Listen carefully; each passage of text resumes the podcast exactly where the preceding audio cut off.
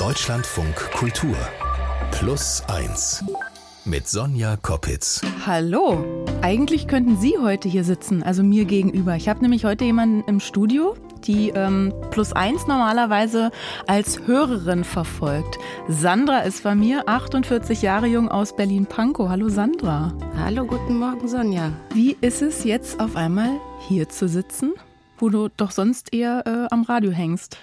Oder noch gemütlich im Bett und es äh, mal im Podcast ja. höre.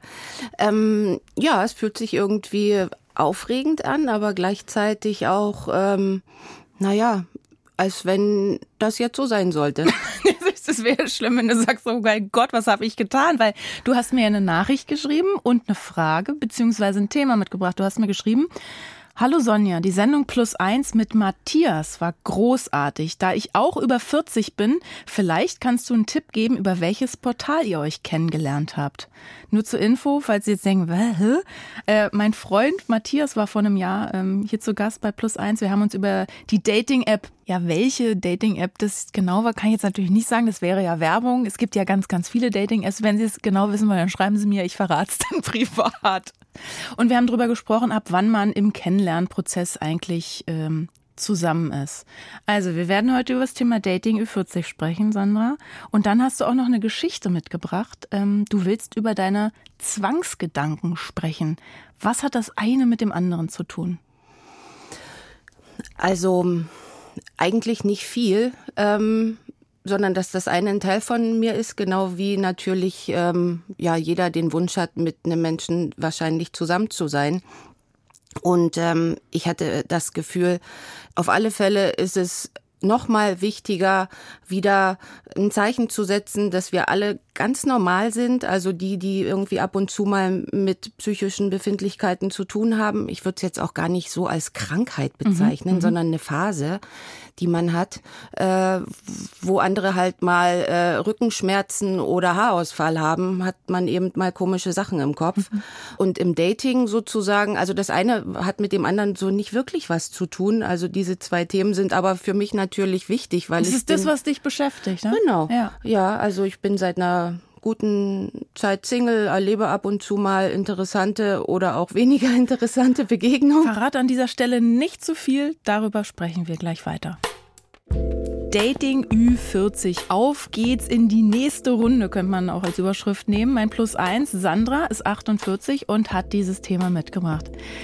Du bist ja seit 2017 Single, ne?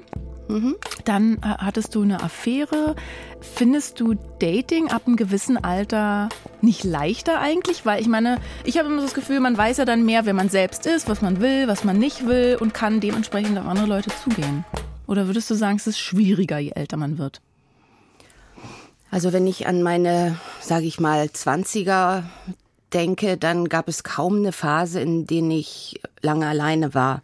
Jetzt ist es aber so, dass man doch lange Durststrecken hat, äh, kann man sagen.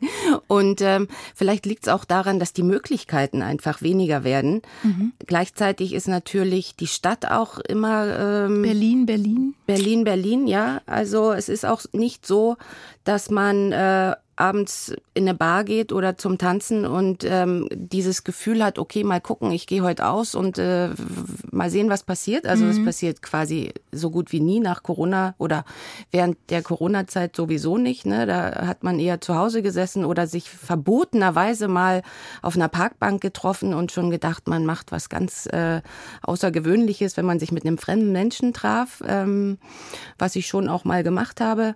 Aber das Problem ist einfach, glaube ich, je älter wir werden, tragen wir ja alle unseren Rucksack so ein bisschen mit und die Erwartungen an eine Beziehung sind dann auch mhm. noch mal eine andere. Mhm. Also man denkt, oh, vielleicht klappt's ja jetzt endlich mal. Ähm, und gleichzeitig ist man auch so desillusioniert, dass man manchmal denkt, oh nee, jetzt habe ich darauf auch überhaupt keine Lust mehr, mich mit so vielen Problemfällen zu mhm. beschäftigen, wenn es von Anfang an auch irgendwie klemmt und knirscht. Aber leidest du denn drunter, Single zu sein? Selten.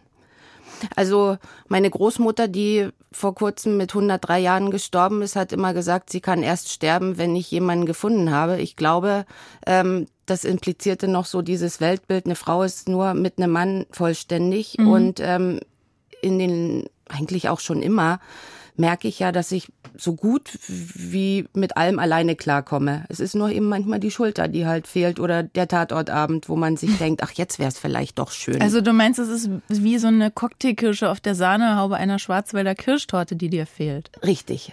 Und das war in der Affäre halt eigentlich das Gute, da es gab eben nur Kirschen. so, und der trockene Boden, wo man vielleicht noch ab und zu was zum Runterspülen trinken musste, den mhm. gab's dann halt nicht. Ne? Ich bin da voll bei dir. Ich denke bloß immer, dass es einem gesellschaftlich manchmal so, also wenn wir jetzt über Berlin sprechen, dass es einem gesellschaftlich schwer gemacht wird. Du rennst hier ja äh, wenn du die Straßen lang gehst, du kommst ja an tausend Parship-Postern und weiß ich, wie die ganzen Apps und so alle heißen, vorbei. Und es wird einem immer so vorgelebt, es muss eine Zweierbeziehung sein oder das, das ist eine Familie muss es sein oder man muss verheiratet sein. Was macht das mit dir? Genau das ist der Punkt. Also ich war vor kurzem bei einem 50. Geburtstag bei einer Freundin eingeladen. Das war so die letzte Aktion, wo ich mich mal kurzzeitig bei Tinder angemeldet mhm. hatte in München, weil ich dachte, ich bin die Einzige neben der Schwiegermutter, die wirklich ohne Anhang zu diesem 50. Mhm. Geburtstag kam und sagte im Vorfeld noch zu meiner Freundin, ja, gibt's denn nicht mal irgendeinen getrennten Bruder von irgendeiner Freundin von dir? Äh, leider Gottes war es nicht so. Ich meine, in Bayern ist es ja noch schwieriger, allein wahrscheinlich zu sein aus irgendwelchen Traditionen heraus. Mhm. Ähm, es gab dann aber niemanden. Also ich war quasi wirklich bei diesem Geburtstag als singuläre Frau unterwegs und fühlte mich da doch schon so ein bisschen mhm. komisch. Also ja, es ist doch so, dass die Gesellschaft vielleicht so ein bisschen auch, ich will nicht sagen Druck macht und dass ich mich jetzt so mit Ü40 langsam fühle wie, okay, wenn nicht jetzt, dann will ich wirklich direkt ins generationsübergreifende Wohnen als alleinstehende Frau mit anderen zusammenziehen mhm. mhm. oder kommt da noch mal eine Partnerschaft mhm. so ne und dann denke ich mir es muss doch da draußen auch einen Mann geben der eventuell ähnlich fühlt der gut selbstständig ist der nicht die Frau als Versorgerin im Haushalt braucht sondern sagt ey super ich möchte ins Theater ich möchte ins Kino ich möchte es mir schön machen am Wochenende und an die Ostsee fahren ähm, um einfach eben so die schönen Sachen zusammen zu mhm. genießen und ähm, genau, also da habe ich beim Online-Dating fast nur Pleiten erlebt. Und, ähm, dabei, dabei sind wir ja Single-Hauptstadt, auch Berlin. Also ich stelle mir vor, wenn du dich hier anmeldest, ich weiß ja aus eigener Erfahrung, ne, du probierst mehrere Dating-Apps aus, es sind so viele Menschen äh, Single. Ähm, du hast mir auch verraten, du warst oder bist, ich weiß gar nicht, ob du aktuell noch bist, mit dem Pseudonym Blue Valentine wo angemeldet. Sternzeichen Libelle steht in deiner Beschreibung und Beruf Nuklearonkologin. Das stimmt ja alles gar nicht. Du arbeitest ja bei einer NGO. Also was, warum rückst du nicht raus mit dem, was du zu bieten hast? In echt? Ja, also das muss ich dazu sagen, das war einfach mal aus der Laune heraus geboren, weil ich dachte, ja, es nimmt ja eh keiner so wirklich ernst da. Also, also du meinst, die gucken eh alle nur aufs Foto? Genau. Und was man ja auch merkte, dass kaum mal jemand nachfragte. Also ich dachte, es ist einfach mal ein witziger Einstieg, wobei ich nuklear Ökologin meinte. Ach, Ökologin, ah, okay. Genau, also von daher äh, dachte ich, das eine schließt das andere ja sowas von so. aus und dachte, da hätte man in der heutigen Zeit einfach mal ein super Gesprächsthema ja, es war wahrscheinlich also, wenn, zu weit Wenn Sie diese hergeholt. Frau kennenlernen wollen, diese Sandra, die hier mir ging, darf ich einen Aufruf machen? Ja. Dann schreiben Sie uns doch an plus1 at deutschlandradio.de. Bin ich mal gespannt, ob ich hier demnächst zwei sitzen habe. Also du mit plus eins sozusagen. Wir sprechen gleich weiter, liebe Sandra, weil ich kann dir sagen, Single sein ist nicht immer einfach, aber in einer Beziehung sein ist natürlich auch immer nicht so einfach. Besonders wenn es komische Kommentare von außen gibt. Und darum wird es gleich gehen in die Antwort. Ich wurde neulich von einer entfernten Bekannten gefragt, und wie läuft's in deiner Beziehung? Plus eins. Die Antwort. Tja, die Person, die mich das gefragt hat, die kennt meinen Freund nicht mal. Und ich dachte so, hä, was, was will sie denn jetzt hören?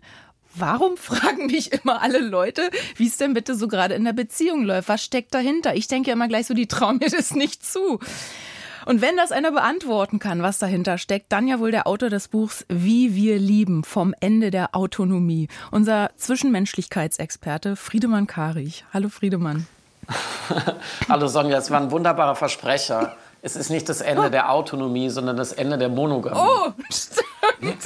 Oh, war ja, das war ja wirklich ein freudscher Versprecher. Ja, aber, den, aber ich finde, das, das klingt gut. Klingt gut. Der nächste Bestseller. Ja.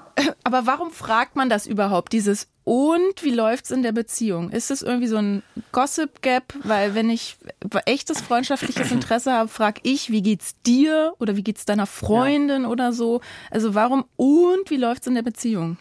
Vor allem mit so fünf bis sieben uns ja. dann, dann, wie du es jetzt vorgetragen hast, klingt es besonders nervig. Also, als ich von der Frage gehört habe, wollte ich mich erstmal empören über diese neugierigen, naseweisen, nassforschen Menschen, die dir da begegnen und dich auf offener Straße so fast bloßstellen.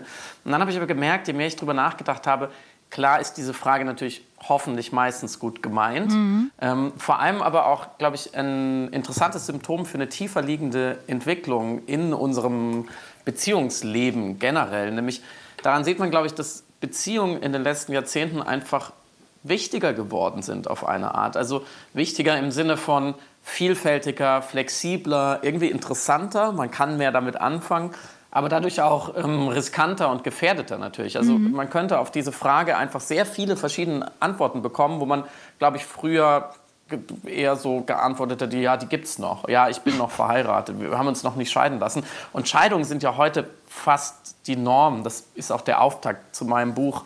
Diese Raten irgendwo mhm. zwischen 40 und 45 Prozent.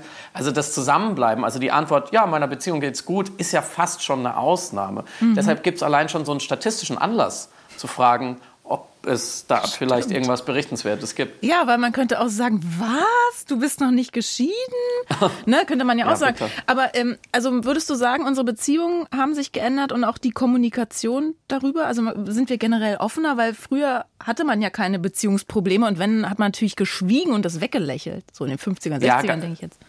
Ja, ganz bestimmt. Und das ist ja auch gut, aber es bringt sozusagen neue Probleme oder neuen Gesprächsbedarf. Also insgesamt ist ja unser Zusammenleben ein bisschen unverbindlicher geworden. Also auch die Quellen, wo wir Identität herbekommen, haben sich verändert. Also ähm, wo man geboren wurde, welche Religion man hat, welchen Beruf man hat, was die Eltern machen. Das ist alles zum Glück ja auch weniger wichtig geworden. Dafür sind andere Sachen, glaube ich, wichtiger geworden, wie zum Beispiel, mit wem man zusammen ist und wie man zusammen ist. Also mhm. wohnt man zusammen, aber mit getrennten Betten? Ist es eine Patchwork-Familie? Ist es eine offene Beziehung? Was steht an? Macht man mal eine Beziehungspause? Fährt man mhm. zusammen in Urlaub oder eben nicht? Also es gäbe ja auch diese Frage, wie läuft es in deiner Beziehung, auch einfach viel, viel mehr mögliche antworten. Und auf der anderen Seite, du hast völlig recht, ist es ja auch schön, dass wir, gerade wir Männer vielleicht sogar unter Umständen, äh, gelernt haben, dann auch über unsere Gefühle zu sprechen mhm. und vielleicht dann auch uns mal trauen zu sagen, so, nee, ganz ehrlich, gerade läuft es nicht gut und das sind die Gründe. Du nix so, Sandra. Äh, ich frage mich immer noch, aber was kann noch hinter dieser Frage stecken? Und nach dem, Friedemann, was du jetzt gerade gesagt hast, kann es auch so eine Art Abgleich mit der eigenen Beziehung sein? So bei anderen läuft es auch nicht besser oder läuft es auch schlecht? Also, dass es so eine Art Kompass ist, so ein zwischenmenschlicher Kompass auch mal abzuchecken. Wie ist denn das eigentlich bei euch? Ja, ganz bestimmt.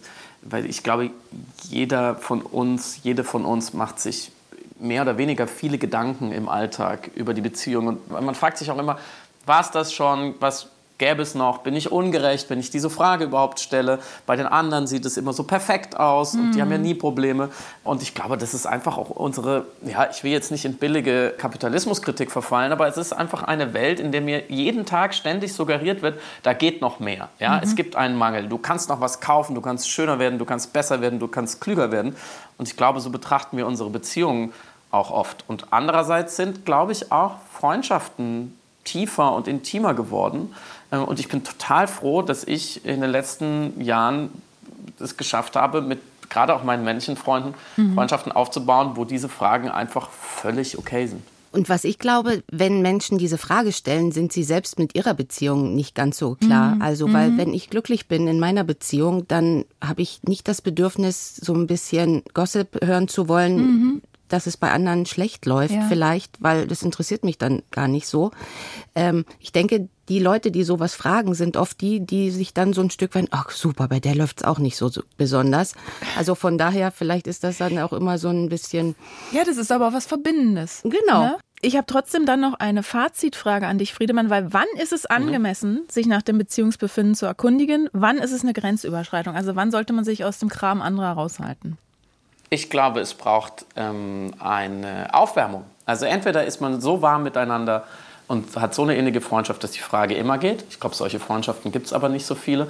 Oder man muss sich aufgewärmt haben. Also wenn man schon über die Berliner Mietpreise und das Wetter gelästert hat und vielleicht auch schon darüber gesprochen hat, wie es den Eltern geht oder den Kindern und im Beruf und so weiter und so fort, ich glaube, dann ist man irgendwann sozusagen emotional eingedehnt für diese Frage. Ich möchte aber zum, zum Abschluss, wenn ich darf, noch ein Wesen zitieren, was noch viel weiser ist als wir alle drei zusammen. Gibt's das? Ähm, aber von außen auf dieses Problem schaut, nämlich äh, ChatGPT, oh, die künstliche ja. Intelligenz. Die habe ich nämlich gefragt, wie läuft es in deiner Beziehung? Und sie antwortete mir, oder es antwortete, muss man sagen, als künstliche Intelligenz habe ich keine menschlichen Beziehungen im eigentlichen Sinne. Daher ist die Frage nicht anwendbar. Aber im Allgemeinen ist es wichtig zu bedenken, dass die Frage nach dem Zustand einer Beziehung sehr persönlich sein kann und nicht alle Menschen diese Art von Fragen gerne beantworten. Ich glaube, da hat jemand recht. Das sagt Friedemann Karich. Vielen, vielen Dank, dass du mich mit dieser Frage und wie läuft es mit der Beziehung so ein bisschen, ähm, ja, versöhnt hast, möchte ich sagen. Ich habe jetzt, ich denke dann so, okay, was würde ChatGBT dazu sagen? Das werde ich nächstes Mal antworten. Vielen, vielen Dank, Friedemann. Schönen Tag noch. Euch auch, macht's gut. Tschüss. Tschüss. Wenn Sie auch eine zwischenmenschliche Frage haben, die Ihnen unter den Fingernägeln brennt, dann schreiben Sie uns gerne an plus1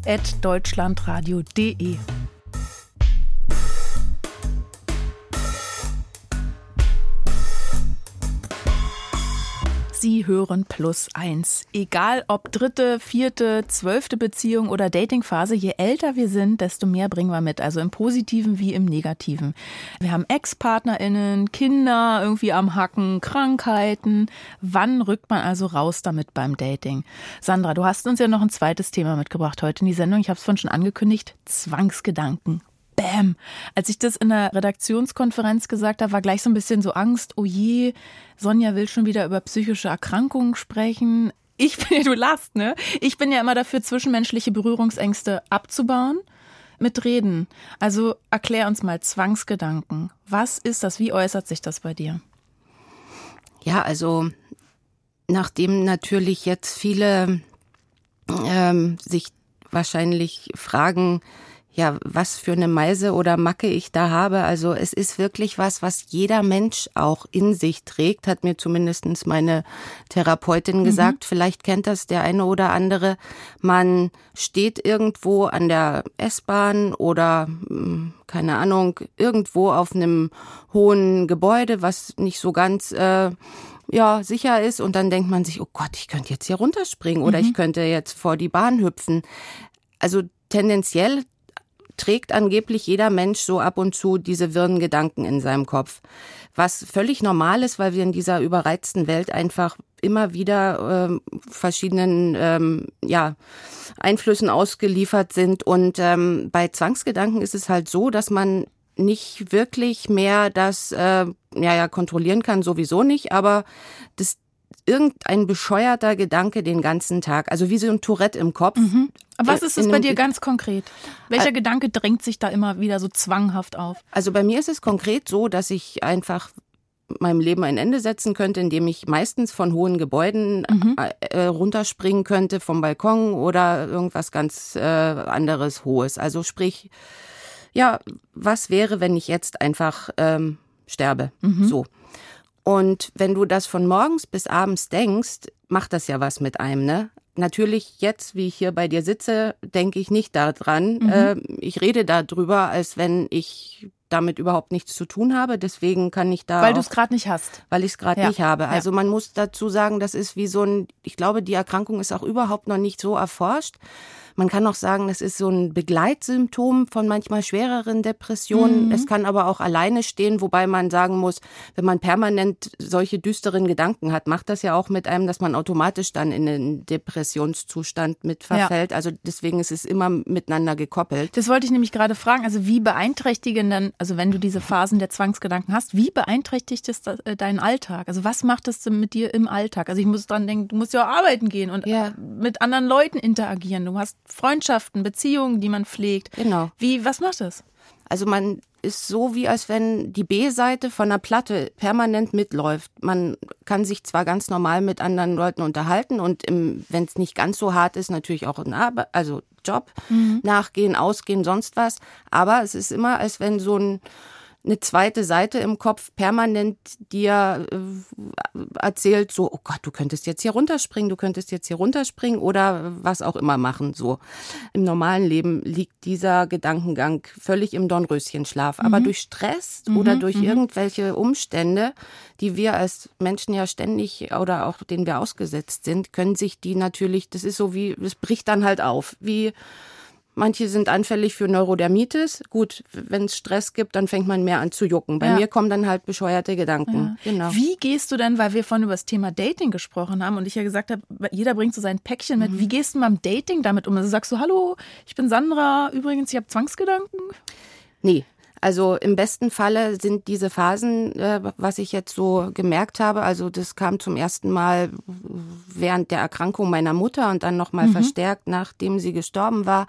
Ähm, ich weiß, dass diese Phasen immer mit bestimmten äußeren Verlustereignissen mhm. äh, äh, gekoppelt sind und ähm, die natürlich jeder Mensch hat. So, und deswegen, also im Dating oder wenn man jemanden kennenlernt, man ist verliebt, man, es geht einem gut, also im besten Falle kommen diese Phasen gar nicht auf. Mhm. Und mhm. ähm, ich äh, rede da erstmal gar nicht drüber, in der Hoffnung, dass, dass die letzte Erfahrung auch die letzte gewesen ist, mhm. die ich hatte. Mhm, ähm, bei meiner Affäre war es so, dass in der ja, Zeit dann eben ähm, durch Wohnungskündigung und Jobverlust eben eine krasse Zeit war und ich demzufolge auch wirklich so instabil war, dass ich wieder in eine ähm, ja nicht so gute Phase gerutscht bin mhm. und ähm, da konnte ich es ja nun nicht vermeiden, darüber auch zu sprechen und ähm, ich denke einfach, dass, dass das Ende der Beziehung dann auch oder dieser ja wie das lag daran, immer. dass, dann, dass du dann die Zwangsgedanken hattest oder darüber gesprochen hast? Oder wie meinst du? Naja, es war einfach zu anstrengend. Mhm. Wenn eine Affäre will einfach mhm. ja eine schöne Zeit haben. Und wenn die Beziehung äh, belastet ist, dann ist es eben auch keine schöne Zeit mehr. Von ja. daher habe ich es eben so auch empfunden. Was hat es mit dir gemacht? Mm, es war ein Stück weit ähm, genau wie mein Job sozusagen ja auch durch die Erkrankung ähm, beendet wurde. Also ich bin halt sehr offen damit umgegangen mhm. und habe dadurch dann mehr oder weniger mir selbst ins Knie geschossen, weil ich dann gekündigt wurde in der Erkrankungsphase. Mhm. Und habe einmal mehr gelernt, dass es besser wäre, nicht darüber zu sprechen.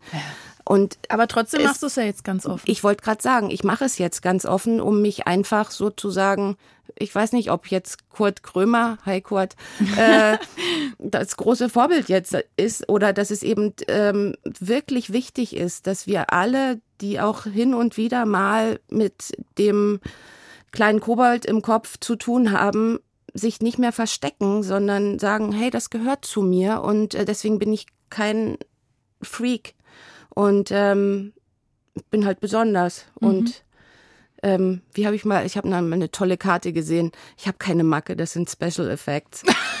und ähm, ich glaube einfach, dass dann vielleicht bei, bei uns Erkrankten oder Betroffenen ab und zu auch so die Ausschläge halt höher sind. So, so mhm, tief wie es mhm. vielleicht gehen kann. Genauso gut denke ich, man kann mit mir halt eine wunderschöne Zeit haben, weil ich eben nach oben auch so tolle Impulse habe. Also wenn man es jetzt mal, also naja, weil, dass man einfach Dinge anders genießen kann, aha. wenn man eben solche Erkrankungsphasen hat, ja. weiß man, wie tief und düster man äh, sich fühlen kann. Und umso äh, sensationeller ist es, wenn man mal am Meer ist und sagt so, ja. Die Sonne scheint, ich lebe, es ist das größte Geschenk ja. auf der ganzen Welt. Genau diese Erfahrung habe ich auch gemacht. Ich weiß das dann viel mehr zu schätzen die Höhen oder die Tage, wo die Sonne scheint, dass ich das dann viel mehr spüren kann, weil ich weiß auch, wie schlimm es auch auf der anderen Seite sein kann in Krankheitsphasen. Ne? Gedanken machen eben auch Gefühle. Was, was hilft dir denn? Mir hilft im Grunde nur das Wissen, dass es irgendwann vorbeigeht. Mhm. Ich solche Phasen schon überstanden habe immer noch da bin oder dass die Gedanken sozusagen wirklich nur Gedanken sind und dass ich ihnen keinen Glauben schenken darf und auch nicht muss, sondern dass ich einfach, auch wenn sie da sind, mit ihnen leben kann, auch wenn es eben dann anstrengend ist, eben mit dem Monster dann einfach ab und zu mal zu sagen, gut, jetzt bist du halt bei mir und äh, irgendwann gehst du halt auch wieder. So, also wie so ein unliebsamer Untermieter. Nein, Special Effect. Oder Special Effect, genau. genau. Und irgendwann kommt wieder Glitzer halt so, ne? Also das Wissen, dass es vergeht. Ich glaube, nur das hilft. Mein Rat an alle ist, nicht zu lange zu warten oder ähm, Freunde, Verbündete zu suchen. Ich bin unfassbar Alleine dankbar. Geht's nicht, ne? Alleine, Alleine geht's nee. nicht. Ähm, ich bin unfassbar dankbar, dass mein mittlerweile fast 80-jähriger Vater jede Phase mit mir durchgestanden hat. Ich danke ihm auch nochmal wirklich von Herzen für seine Kraft und ähm, weil das ist auch nicht selbstverständlich. Also ich weiß, es braucht einen einzigen Menschen, Mhm. der in so einer Phase für einen da ist. Das kannst du selber ja auch äh, Mhm. wahrscheinlich bestätigen. Das hilft ungemein immer an sich zu glauben, dass es irgendwann vergeht, dass es eine Phase ist. Die guten Freunde, die immer wieder mal fragen, wie geht's dir, ohne dass man sich dann schlecht oder schuldig fühlt, wenn man sagt, nee, immer noch nicht, auch mal gemeinsam zu weinen.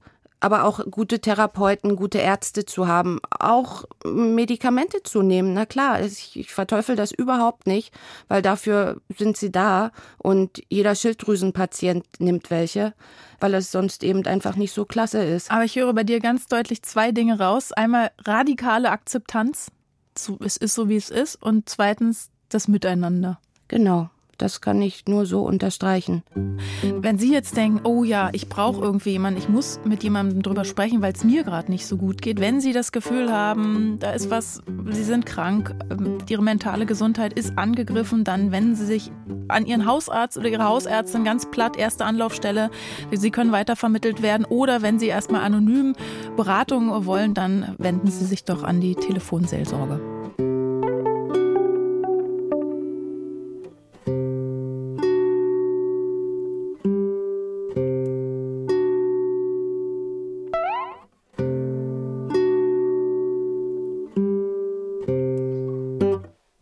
Sandra, bevor ich dich verabschiede, du hast schon so ein bisschen angerissen, aber ich möchte noch mal genau hören, was dir so im Alltag hilft, dein Leben zu bewältigen. Und weil das kann man ja auf vieles übertragen. Ne? Also es kann eine Krankheit sein, es kann eine Herausforderung sein.